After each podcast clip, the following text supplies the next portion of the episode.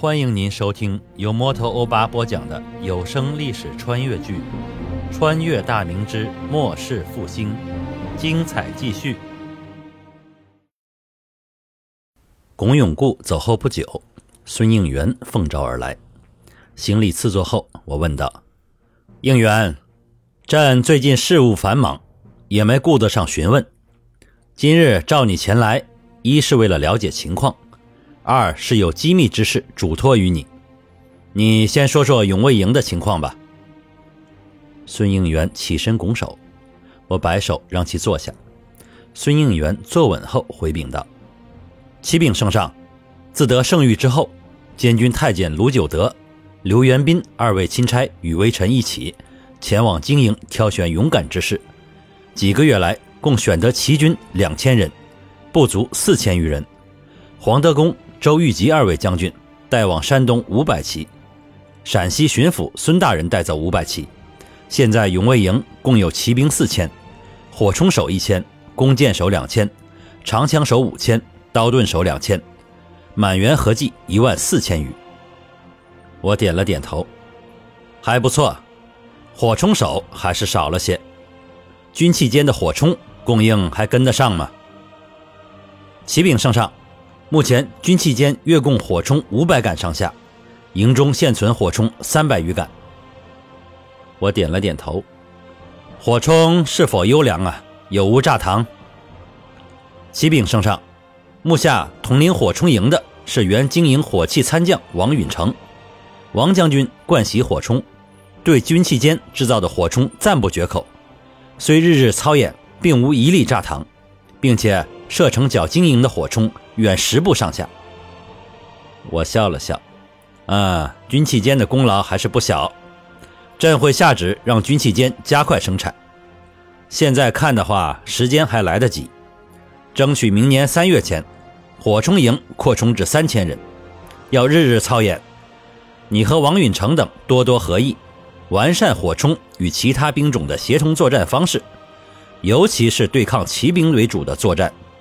我大明与达鲁骑兵作战多年，这方面不缺好的战力，你等要用心研究啊！孙应元一愣：“圣上，莫不是要永卫营去打鞑子？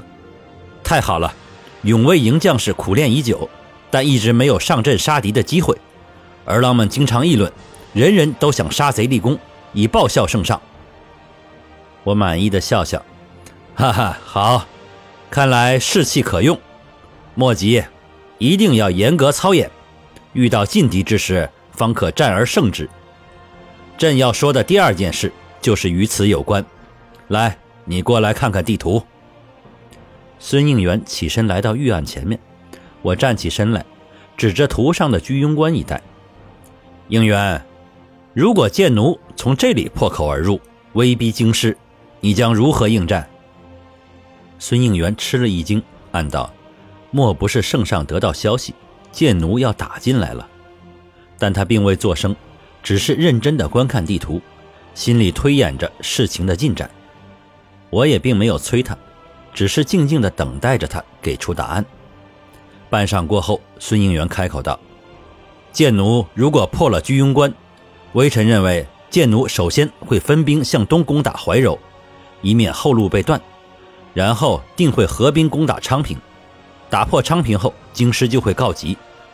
臣认为剑奴并没有实力打破京师的城防，他们会虚张声势，做出逼迫京师的姿态，分兵南下攻击良乡、房山等地。按照剑奴前几次入寇的经验来看，还是以劫掠为主。